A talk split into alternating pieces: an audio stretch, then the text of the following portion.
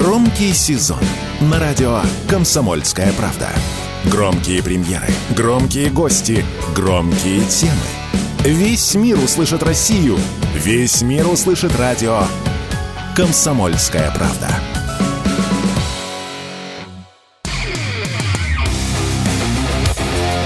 КОЦ. Аналитика с именем. Авторская программа военкора Александра Котца. Здравствуйте, друзья! В эфире я, Александр Коц, военный корреспондент «Комсомольской правды». Мне в студии помогает Игорь Измайлов. Да, добрый вечер. Да, я бы хотел начать с истории. Она вроде бы касается только журналистов. То есть, ну, что бы вам рассказывать о журналистах? Не все же вы э, журналисты, и вам интересны наши чаяния и, и беды. Вот. Но эта история очень многогранна. А, дело в том, что а, в э, сети интернет э, появилось видео Э, спикера вооруженных сил э, Украины э, Сары Эштон Чирила, в котором это ну вот хочется сказать девушка, но это не девушка, это трансгендер. Это уже само по себе, да, интересно, что вот Украина англоязычного спикера ВСУ э, назначила трансгендера, которая в 2019 году поменяла, э, поменяло себе пол, э, значит, приехала с началом СВО, сначала в Польшу делала репортажи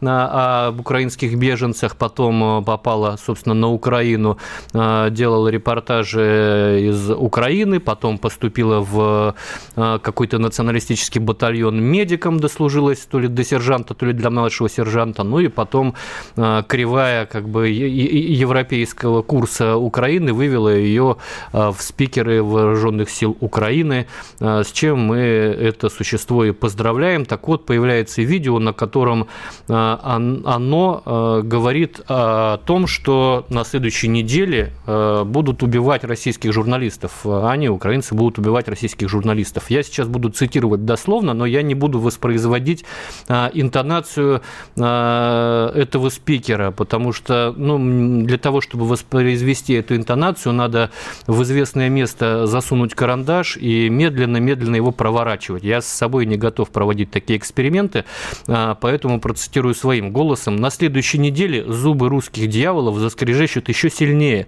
а их бешеные рты потекут пеной в неконтролируемом безумии, когда мир увидит, как любимый кремлевский пропагандист расплачивается за их преступления. Все российские военные преступники-пропагандисты будут настигнуты, и справедливость восторжествует. Поскольку мы на Украине движемся к этой миссии с Божьей верой в Бога, с помощью веры в Бога, свободу и полное освобождение. А вот даже не знаю, что тут круче, это вот сама стилистика низкобюджетного какого-то боевика, снятого а, в гаражной студии, или открытая угроза а, террористическими атаками от официального лица, или как даже не лица, а по-украински это слово «дупа», от официальной дупы государства. Но, в принципе, это, конечно, высокая оценка работы нашей братья, если российских журналистов считают э, ну, такой угрозой, которая подлежит уничтожению. Так вот дальше. Это не конец истории. А, понятно, что все возмутились, понятно, что э, МИД выступил с, э, ну, с, чем у нас обычно МИД и выступает. А вот, высказались э, все крупные журналисты, высказался глава СПЧ, высказался глава Союза журналистов России. А, и тут вдруг выясняется, что видео-то это не настоящее, что а, якобы это видео было сгенерировано искусственным интеллектом, а, попало в сеть, э, видимо, через цепсошные какие-то каналы, и вот таким образом над нами поиздевались и сделали из нас дураков. Но не тут-то было. На самом деле это видео даже если оно и является продуктом э, мысли искусственного интеллекта, было выложено в официальном канале э, вот этого самого существа по имени Эштон Черила, Сара Эштон Черила, в Твиттере, или как эта соцсеть сейчас называется, X, да, э, верифицированный канал с галочкой именно этого спикера. И оно там это выкладывает и говорит, что вот это мой, дескать, очередной выпуск Эм, программы, она ведет там такую свою программу, которая называется Russia Hates the Truth, то есть Россия ненавидит правду. Дескать, вот мой э, свежий выпуск. То есть даже если э, это и не она сказала, а это было сгенерировано искусственным интеллектом, она полностью солидаризируется с э, посылом этого сообщения, выдавая его за свою э, новую программу Russia Hates the Truth. А это Но значит... там, если пол искусственный, то, в общем, интеллект тоже, ну, если искусственный выдавал, Непонятно как. Да, поэтому никакой это не фейк, это прямая угроза терактами российскому журналистскому сообществу. Вообще, а, в принципе, это ничего нового, потому что ну, с 2014 года Киев вполне официально объяв... открыто объявлял награду за а, головы российских репортеров. За меня, помню, в 2014 году давали 100 тысяч долларов. Вот. Э, печатались колоды смерти, где на картах э, были изображения э, фотографии российских репортеров. Их раздавали на блокпостах, чтобы украинские захисники там не пропустили вдруг нас, которые туда-сюда ездили.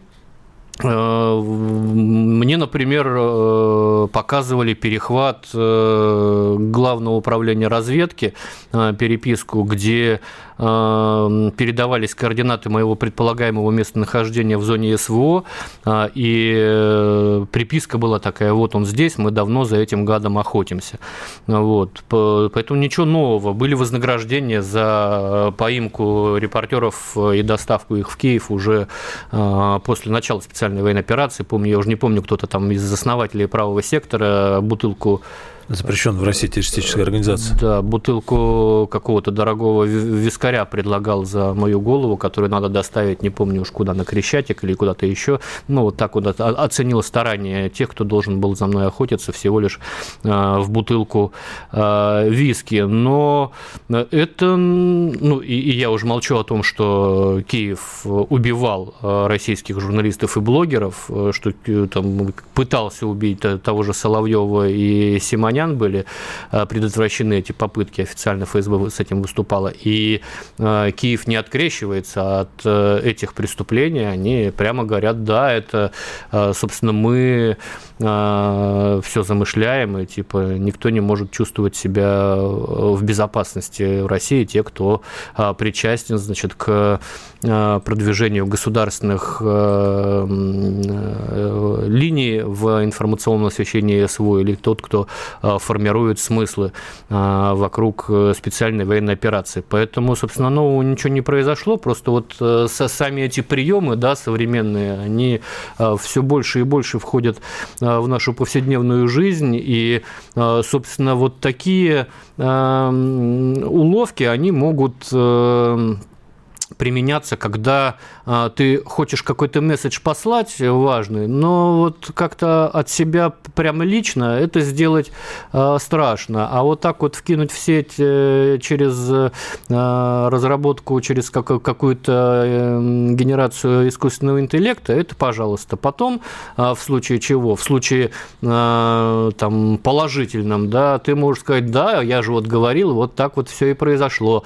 А если что-то не удастся, что-то что сорвется, ты можешь э, запросто откреститься, ой, это не я, это вот кто-то сгенерировал э, что-то с помощью искусственного интеллекта, а следовательно, э, вы сами все это подстроили, чтобы на нас свалить. То есть такой новый прекрасный мир, в котором виртуальная реальность э, с реальностью повседневной, она пересекается, переплетается, и уже а, сложно отличить э, что-то от чего-то. Но на самом деле очень показательно что сегодня украинские СМИ э, не поспешили э, с какими-то опровержениями, с издевательствами над тем, что мы проглотили фейк и выдали его на гора. Э, ну, а действительно же реакция была там на самых верхних уровнях у нас. И в различные организации международные собирались обратиться. И, эм, и собственно, само Министерство обороны Украины и вооруженные вооруженные силы не опровергли его. И вот это Сара Эштон Чирила не удалила это сообщение из своей соцсети X и продолжает там, кстати, конечно, в анамнезе явно не только перемена пола, как, как ты говоришь, с интеллектом там не очень. Я сегодня изучал просто с ужасом контент Твиттера этого существа. Если кому интересно, зайдите, полюбопытствуйте. Но там а, кукуха явно куда-то улетела очень далеко и давно. Ну и соответствующие, конечно, там комментарии. Почему еще я серьезно отнесся к а, этому заявлению сегодня? А, по одной простой причине. Э, Сара Эштон-Чирила угрожала вот этими карами в отношении российских журналистов на следующей неделе – а на следующей неделе, чтобы вы знали, э, в городе Сочи э, будет идти форум современной журналистики «Вся Россия 2023», э, на который со всей России съедутся журналисты, в том числе и, наверное, любимый пропагандист Путина, как говорит Сара Эштон Чирила, наверняка там тоже будет. И поэтому, конечно, к этой угрозе надо отнестись со всей серьезностью, в том числе я там буду и рассказывать расписание э, этого форума, кто где когда будет, оно находится в открытом доступе на э, сайте Союза журналистов России. Может быть, пытаясь сорвать этот, э, это мероприятие, поэтому вот и сделали такой вброс. Ладно, продолжим о другом. После небольшого перерыва не переключайтесь. Премьера на радио «Комсомольская правда». Фридрих Шоу. В главной роли Мадана Фридриксон – при участии агентов Кремля и других хороших людей. Автор сценария «Здравый смысл». Режиссер, увы, не Михалков. Слушайте с понедельника по среду в 6 часов вечера по московскому времени. КОЦ. Аналитика с именем. Авторская программа военкора Александра Котца. Да, возвращаемся в студию. Я Александр Коц, военный корреспондент «Комсомольской правды». В студии также мне помогает Игорь Измайлов. Ну вот обращать внимание, да, что Гитлер тоже э, объявлял награды, а практика хорошо изучена. Мы сейчас в паузе вспомнили о том, что Европа промолчала на сегодняшний фейк. Э, да, да, да, то, то есть это можно, вот, вот этот вброс можно считать и проверочкой, как, в принципе, насколько далеко Киев может зайти э, в, вот в этом своем э, националистическо-террористическом кураже, ну, как видим, эм, там никаких красных линий, стоп-линий нет, можем, могут идти дальше. Ладно, переходим э, к другой теме. Тема большая, тема больная, удары по Крыму. А, знаете, вот э, что обращает на себя внимание на этой неделе? Очень э, серьезно возросли попытки атаки, атак эм, безэкипажными катерами, вот теми самыми э, пресловутыми морскими дронами. Просто вот события сегодняшнего дня. С начала суток Тут по официальным данным отражены три атаки. То есть сегодня около 5 утра по Москве патрульный корабль Черноморского флота Сергей Котов уничтожил сразу 5 Э, вот таких вот дронов, да. Еще один был позже уничтожен, обнаружен, уничтожен э, морской авиацией. Э, и под вечер ВСУ пытались атаковать морским дроном наш корабль, на ракетный корабль на, на воздушной подушке «Самум». Ну, собственно, э, э, этот э, бэк тоже был уничтожен огнем из штатного вооружения корабля. Почему эти атаки пошли именно сейчас? И тут, наверное, сразу несколько доводов. Ну, во-первых, Киев накопил достаточное количество средств поражения, чтобы иметь возможность наносить удары не просто каждый день, а по несколько раз в день. Во-вторых, естественно, в ходе этих атак разведка НАТО фиксирует алгоритм реакции реакции российской стороны. Тут э, и выявляются или попытки выявления э, местонахождения центров принятия решений и средств противодействия и так далее, и так далее. То есть выявляются цели для дальнейших ударов, не обязательно морскими дронами. Мы, собственно, делали так же на самом деле, э, и противник учится на, на нашем опыте. Я напомню, как мы действовали на Запорожье, когда нанося удары, нанося удары э, с самолетов, да, противорадиолокационными ракетами по э,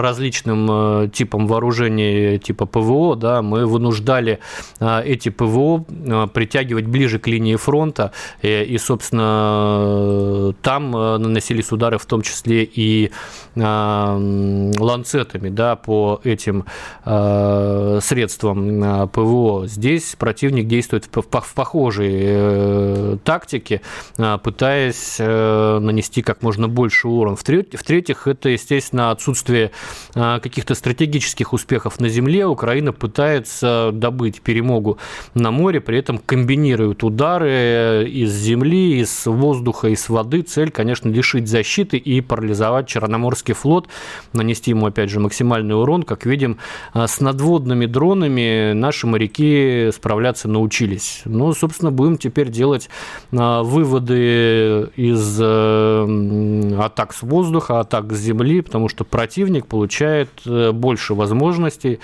технических наносить удары, значит, будем подстраиваться, тоже учиться, извлекать какие-то уроки. У нас вот на минувшей неделе, да, два громких удара по, по, по Крыму. Это Э, удар по судоремонтному заводу э, в Севастополе, в ходе которого, э, по сообщениям Минобороны, повреждения получили большой десантный корабль и подводная лодка класса «Варшавянка» под названием «Ростов-на-Дону».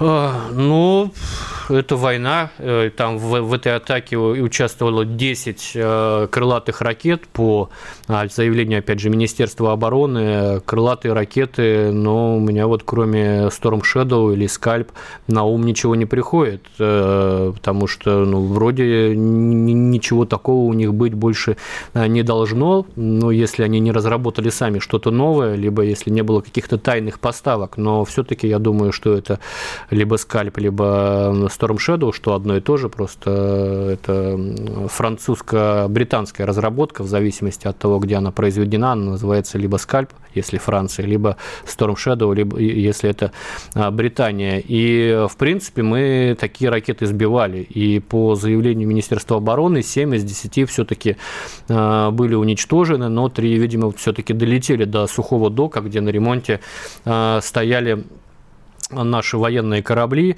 Э, и это, конечно, тревожный звонок. Это если противник э, умудряется одномоментно запускать, ну, не одномоментно, там две волны было, э, но, тем не менее, если он умудряется запускать 10 ракет, то ну, исходя из э, простых арифметических э, соображений, э, в этой атаке участвовало 5 самолетов. Я не думаю, что взлетел один самолет, сел, его заправили еще двумя ракетами, он поднялся и сел. Нет, ну, очевидно, что в этой атаке участвовали 5 вражеских самолетов. При этом, если мы будем смотреть украинский сегмент Телеграма, то э, каждый взлет нашей авиации там каким-то образом фиксируется. Вот это называется э, не, не, не некие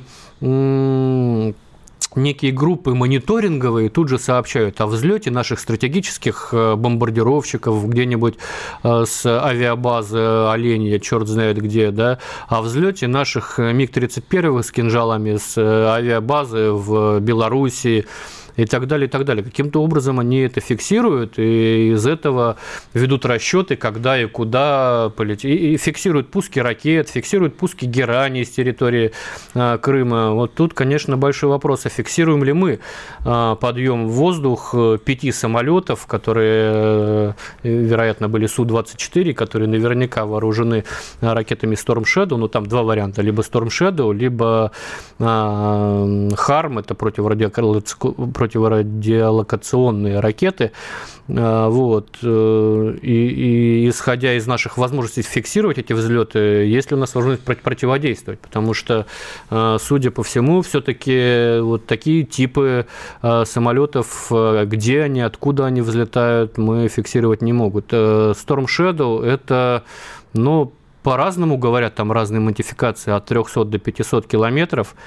Но Оленя находится намного дальше, 500 километров от Украины, они как-то это фиксируют, тем не менее. Поэтому тут вопрос, наверное, воздушной борьбы с противником когда поднимается такое количество самолетов. Но это вот мои предположения. Откуда вообще у них самолеты а, и аэродромы, с которых они могут подниматься? Ну вот в том э, году же все. Не, ну аэродромы уничтожить невозможно. Это, это э, очень много мы обсуждали а, еще в прошлом году. Я был свидетелем нанесения массированных ударов по аэродромам Сирии, томогавками американскими э, и, и другими средствами поражения натовской коалиции, которая находилась в Средиземном море. Массированные удары. Я стоял у взлетной посадочной полосы на следующий день после э, этих ударов, и с него взлетали сирийские самолеты. То есть уничтожить аэродром, взлетно-посадочную полосу невозможно. Ну, посередине надо уронить ядерную бомбу, но все равно ее зальют бетоном, и это все равно будет бетонка. А самолеты? А для взлета и посадки современного самолета э, ну, много наземной инфраструктуры не надо. А что касается самолетов, ну, это и хранение, это и перед передача странами Восточной Европы, это и а, попытка э, с консервацией что-то взять и из э, известной субстанции и палок что-то соорудить. Э, ну, вот есть самолеты, да, хотя вроде как все мы их должны были уничтожить еще в прошлом году, но сталкиваемся с тем, что они а, все-таки приходят. И, кстати, в этом смысле я не разделяю скептицизма по поводу а, будущих поставок Э, американских э, истребителей F-16 на, на Украину. Они, естественно, состоятся. Тут э, гадалки не ходи, сомневаться не надо. Я скептицизм не разделяю, потому что F-16 может использовать и Storm Shadow, и HARM как штатное вооружение. То есть на Су-24 там все равно какие-то ограничения, там все равно какие-то э, нештатные срабатывания. Это однозначно, потому что Су-24 ну, изначально не не был а, подготовлен а, и сконструирован под а, такой тип вооружений.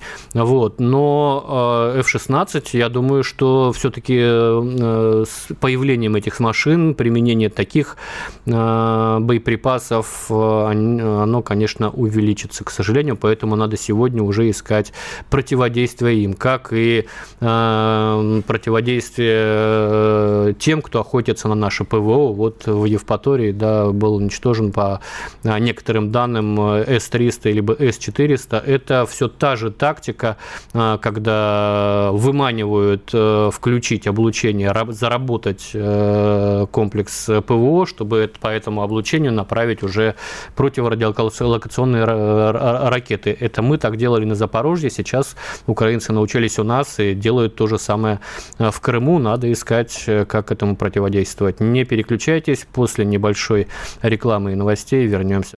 Радио «Комсомольская правда» представляет уникальный проект. Аудиокнигу Дмитрия Стешина «Священная военная операция. Год СВО. День за днем.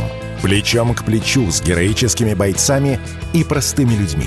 Вместе с Дмитрием Стешиным слушатели пройдут через будни Донецка, штурм Мариуполя, радость побед и горечь неудач. Это искренняя проза без прикрас. Слушайте с понедельника по четверг в 9 часов вечера по московскому времени на радио «Комсомольская правда». КОЦ. Аналитика с именем. Авторская программа военкора Александра Котца. Возвращаемся в эфир. Я Александр Коц. Помогает мне Игорь Измайлов. Это аналитика с именем. Но на этой неделе еще одно знаменательное событие. К нам приехал, к нам приехал дорогой Ким Чен Ын. А, конечно, а, интересно, что мы хотим от Северной Кореи и что она от нас. А, я думаю, что, конечно, в первую очередь Пхеньян заинтересован ну, в технологиях, которые позволили бы ему повысить э, боеспособность своей армии, плюс, конечно, передача опыта СВО, где мы, по сути, противостоим э, коллективному империализму, с которым КНДР борется, и сталкиваемся, ну, практически, наверное, почти со всей линейкой вооружений. Пхеньяну, я думаю, безусловно, интересно изучить методы и способы противодействия этим типам вооружений. А, но э, не только, наверное, все-таки военно-технический интерес э, у Пхеньяна. Я напомню, что э, Северная Корея находится под огромным количеством санкций. Это запрет на поставки вооружения, ограничения в финансовом секторе, запрет на экспорт золота, железа, меди, цинка, никеля, в общем, все, что есть, какие полезные ископаемые на этой части Корейского полуострова, они запрещены на экспорт запрет на работу за рубежом, запрет на импорт нефти, нефтепродуктов. Это вот я сейчас то, что перечисляю, это только по линии Совета э, Безопасности ООН, это не считая самостоятельных санкций США, Южной Кореи, ЕС, Японии и так далее. Россия тоже вводила санкции по линии СБ ООН. И они все похожи на те санкции, которые сейчас э, введены в отношении нас. Сегодня это как-то выглядит дурковато. Вот э, нам кого надо порадовать этими санкциями против Северной Кореи? З зачем нам ограничивать в возможностях сейчас своего потенциального экономического, а то и военного партнера? Я думаю, что э, Пхеньян все-таки рассчитывает на возможность снятия хотя бы части ограничений, ну, к примеру, запрет на работу за рубежом. Я вырос в Владивостоке, вот все детство, я помню, у нас э, город, когда стал открытым э, морским портом, он очень э, быстро начал строиться. И на стройках всегда работали как раз приезжие гастарбайтеры из Северной Кореи. И вот сегодня мои друзья, там, одноклассники, которые занимаются строительством, они говорят, слушай, ну вот пока были северокорейцы, вообще бед не знали, абсолютно неконфликтный, трудолюбивый, дисциплинированный народ, дисциплинированная такая рабочая сила, более дешевые, чем нынешние мигранты из э, Средней Азии, но они не э, создают э, анклавов и, и диаспор, да, которые потом начинают качать права. И я, я думаю, что нам бы пошло на пользу да, снятие санкций в области запрета на работу за рубежом. А что нам надо от Северной Кореи, ну, это и так, мне кажется, вполне очевидно видно. Сегодня многие западные средства массовой информации пишут эм, о том, какие договоренности были достигнуты между а, Путиным и Ким Чен Ыном. Эм, не знаю, кто им рассказал. Тут два варианта, либо Путин, либо Ким Чен Ын. А, но, тем, тем не менее, вот они настаивают на то, что и какие-то артиллерийские системы нам передадут, и некие реактивные системы залпового огня высокоточные аналоги Хаймерсов, а, вот, эм, причем даже, там, по-моему, экономист э, писал э, процент э, срабатывания снарядов не знаю, откуда а, у этих журналистов э, такая статистика, вот, дескать, 20% э, снарядов не срабатывают, но э, для России это больше, чем ничего. Я не знаю процент сработки снарядов. Мне кажется, что за то, что каждый пятый снаряд не взрывается, в Северной Корее бы расстреляли шестым снарядом того, кто директор завода, который изготавливает, и после этого стрелял бы каждый первый, поэтому а, мне кажется, что не надо смотреть на Северную Корею так свысока, как будто это что-то технически отсталое, которое не может ничего а, изобрести. Эта страна, э, там, если не является ядерной державой, то э, без пяти минут ядерная держава, и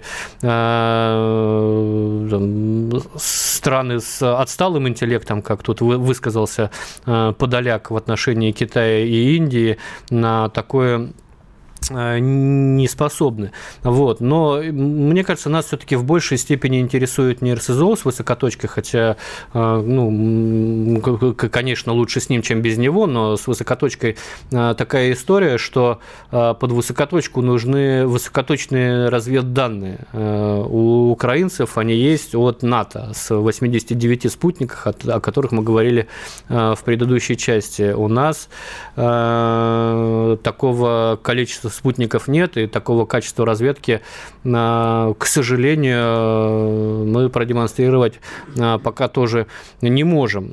Нас все-таки больше интересуют насущные артиллерийские снаряды 155 мм, 122 мм,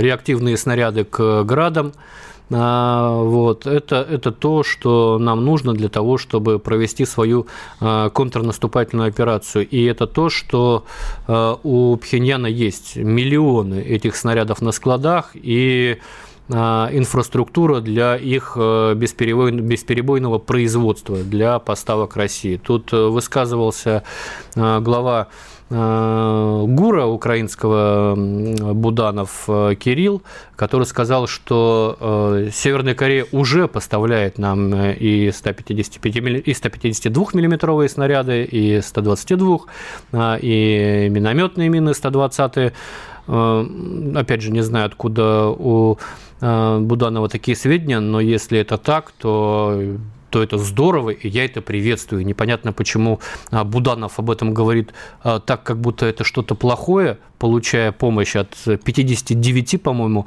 а, стран различных. Но вот будем надеяться, что все-таки действительно такие договоренности достигнуты при том, что, кстати, Владимир Путин после саммита в прямом эфире 60 минут, Женя Попов его поймал на выходе а, на космодроме Восточный, задал вопрос, он ну, по, по поводу восточно, по поводу военно-технического сотрудничества так по-восточному витиевато ответил, а, но как бы оставил почву для, а, для осторожного оптимизма, скажем так, а, по поводу поставок боеприпасов. Ну и вот э, по, по, по поводу санкций, санкций, запрет на, э, на экспорт на импорт э, в Северную Корею э, э, боеприпасов и оружия есть, а вот запрет на экспорт из Северной Кореи оружия и боеприпасов я что-то не припомню. А, Северная Корея, кстати, поставляла боеприпасы на Ближний Восток во время, по-моему, Ирано-Иракской войны, но это еще было до каких-то там санкций. В общем, я искал в интернете, не нашел в открытом доступе каких-то а, ограничительных э, мер по отношению вывоза оружия из Северной Кореи, а не в нее. Поэтому будем а, надеяться, что все-таки это произойдет. Не вижу в этом ничего постыдного, плохого. А, у нас идет огромная, большая война с э, очень серьезным соперником, которому помогает, помогает огромное количество стран, на которого работает вся западная западная оборонка. А, совершенно очевидно, что в одиночку нам тягаться со всем этим а, тяжко. Мы напрягаем все силы, мы а, делаем все возможное, мы вообще-то держим паритет при том, при всем.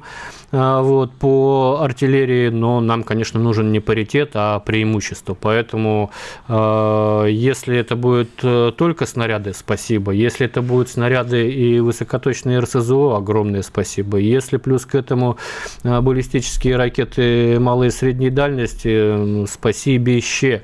Если Иран к этому всему еще присоединится и даст нам что-то своего, что уже, кстати, использовано в боевых условиях, Э, в том числе, кстати, против американской ПВО.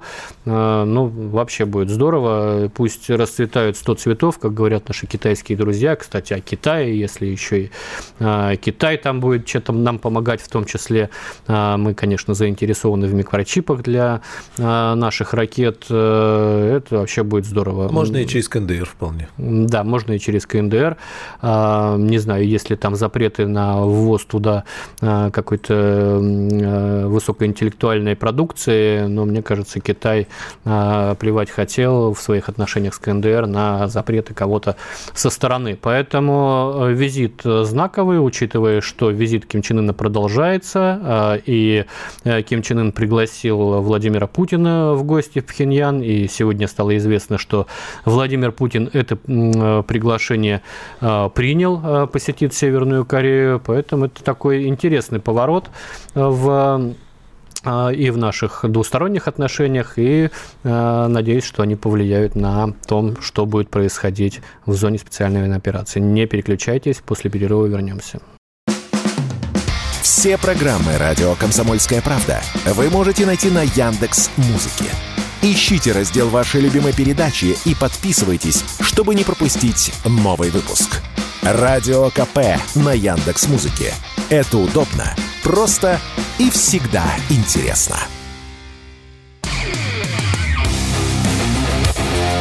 КОЦ. Аналитика с именем. Авторская программа военкора Александра Котца. Возвращаемся в студию. Александр Коц, Игорь Измайлов, э, аналитика с именем. Да, ну еще хотелось бы затронуть, наверное, тему происходящего в Закавказье, Армения, Азербайджан вновь там искрит. Э, идут сообщения о выдвижении колонн границам с одной стороны, с другой стороны показывают, как едут РСЗО. В общем, э, вот-вот война. А, сложно сказать, насколько это все серьезно и близко к э, боевому конфликту. Честно говоря, вот у меня абсолютно ощущение того, что Пашинян хочет спровоцировать какой-то небольшой конфликт, который закончится а, поражением э, армянской стороны, чтобы свалить потом это поражение на Российскую Федерацию. Пашинян... Он сегодня обвинил миротворцев российских прямо. Да, Пашинян вообще мне э, сегодня напоминает чем-то Саакашвили накануне пятидневного ядерной войны 2008 э, года, та же обвинительная риторика, тот же марафон просто интервью по западным СМИ, вот одно за другим, одно за другим у Пашиняна пошло, вот, и там вот о своем разочаровании в России он говорит, о том, что не надо было исключительно на них надеяться, смотрит он туда, где обычно солнце садится. В общем, такая э, история знакомая и по Грузии и по а, Украине. А, грустная ирония вообще в истории с Пашиняном в том, что в Армении а, пример, который жалуется на зависимость от России, находится второе по размерам посольство США в мире – второе по размерам. Там трудятся, по-моему, около 2000 или более 2000 американцев.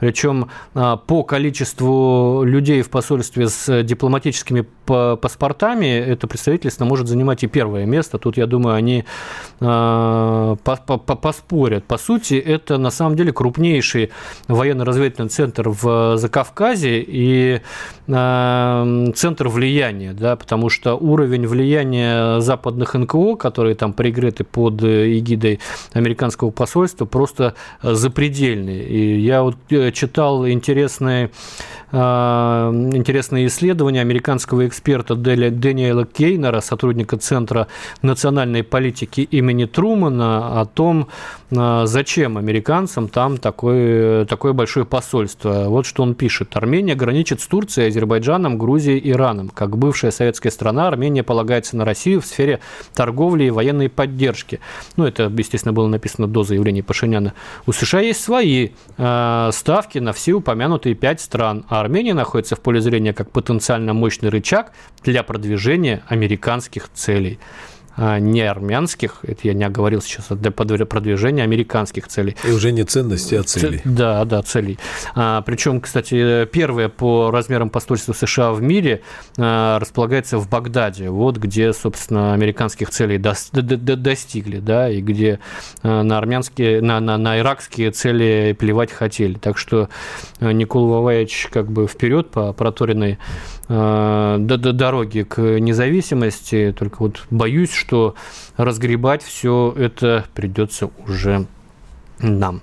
Но сейчас можно по традиции перейти, наверное, к вопросам. Если они есть, то давай пообщаемся. Да, плюс 7 9 6 7 200 ровно 9702. WhatsApp, Viber, Telegram и трансляция ВКонтакте с вашими э, вопросами. Здесь э, в продолжение вот э, армяно-азербайджанской, ну, сейчас, конечно, больше степени вот этой э, армянской истории. Э, в случае, если, не дай бог, то э, у нас есть ресурсы на то, чтобы Пашинян сегодня сказал, что миротворцы российские виноваты в том, что происходит на... Миротворцы на не могут вести боевую деятельность. У них Мандат, не прописано да. это в мандате, понимаете? У нас даже в Грузии, когда по миротворцам били прямой наводкой, они не могли отвечать, да, потому что у них мандат. Понятно, что они вели какие-то действия для собственной обороны, да, для сохранения собственных жизней, но они не могут э, выступать на чьей-то стороне. А, они для того и находятся между воюющими сторонами, э, для того, чтобы те не сталкивались лбами. А сейчас э, основная претензия Пашиняна к тому, что мы не можем обеспечить прохождение грузов по Лачинскому коридору по э, договоренностям он должен быть свободным. Азербайджанская страна его фактически блокирует.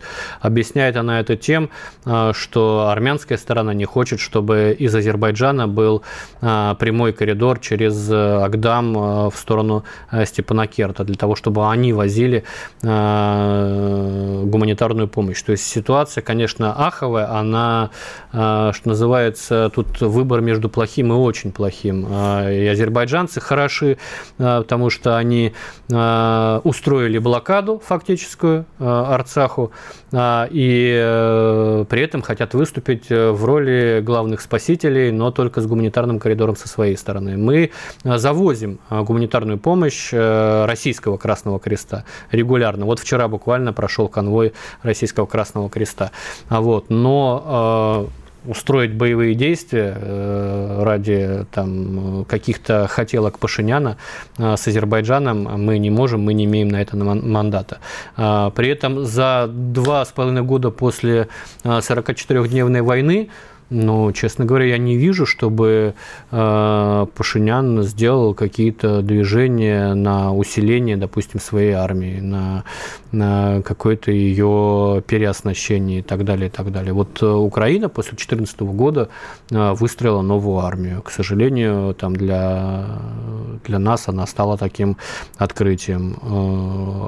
Азербайджан после 1992 года, после поражения, строил новую армию изучал э, опыт э, действий мировых вооруженных сил в различных конфликтах, из этого значит, подошел к 44-дневной войне совершенно с другой подготовкой, совершенно с другим оснащением. А Пашинян последние два с половиной года такое ощущение просто готовит Арцах на заклане, вот, э, с целью потом э, всю вину возложить на Российскую Федерацию. Но, слушайте, сначала вы 20 лет морозите людей в Нагорном Карабахе, не признаете их официально, да, не давая им какую-то серьезную военную помощь, потом удивляетесь, что война проиграна, потом вы ожидаете, что вас будет спасать Россия.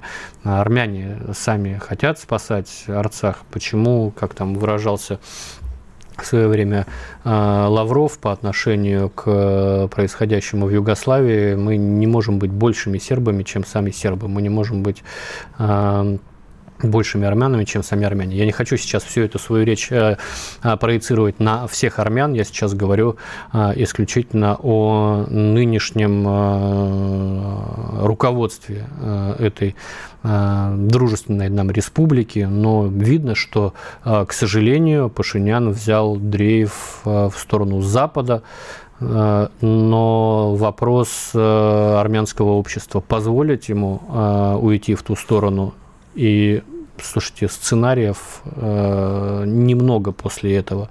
Сценарий один, можете посмотреть и, и на Грузию, и на Украину. Грузия это уже и та одумалась, она не присоединяется к санкциям, к санкциям против России, она понимает, что с соседом э, лучше плохой мир чем хорошая война. Вот. Но, видимо, до Пашиняна еще это понимание не дошло. Главное, чтобы это понимание было э, у армянского народа, э, который, я надеюсь, не допустит вот этого дрейфа в сторону в сторону под откос. Вот это Там, конечно, если самое большое американское посольство, да, то, возможно, шансы, э, шансов не так много. А с другой стороны, Иран уже заявил о том, что в стране не останется, да, а там и Турция рядом, и, конечно, ситуация накаляется просто на глазах, совершенно не, неприятным тут, для всех. Без, тут, безусловно, да. возможен какой-то скоротечный конфликт, и несмотря на то, что на словах э, и Америка, и Франция поддерживают армян, э, э, им все равно это было бы выгодно, потому что на России, хочешь не хочешь, придется отвлекаться и на этот очаг. А это ну, раздергивание ресурсов не по линии фронта в зоне специальной военной операции, а уже э, по, по, по разным странам. Поэтому э, тут не стоит надеяться, что вот ты сейчас э, придешь на поклон к американцам, и они тебя тут же спасут. Они сдадут тебя, как они сдали Афганистан. Можете посмотреть кадры двухлетней давности. Э, как э, те, кто поверил американцам, пытались забраться на шасси американских самолетов, увозящих их армию из этой страны. У нас буквально минутка остается. Тут напоминают заявление сегодняшних некоторых аналитиков ЦРУ, которые сказали, что контрнаступление ВСУ скоро закончится в связи с погодой. Угу. Так это или нет? Ну, и с погодой тоже, я бы так сказал, но на самом деле они, оно, конечно, закончится в том числе и из-за того, что Киев исчерпает свой а, наступательный потенциал. Пока он, у них еще есть, э, дают им там сколько-то, 6 недель, 7 недель, а, вот, но не, не, не безлимитные у них ресурсы, они заканчиваются. Следующее контрнаступление, возможно, будет только уже в следующем году, наверное, по по весне, скорее всего, потому что э, быстро они не соберут новый кулак ударный. Спасибо. Через неделю встретимся в этой же студии. Оставайтесь с нами. КОЦ. Аналитика с именем. Авторская программа военкора Александра Котца.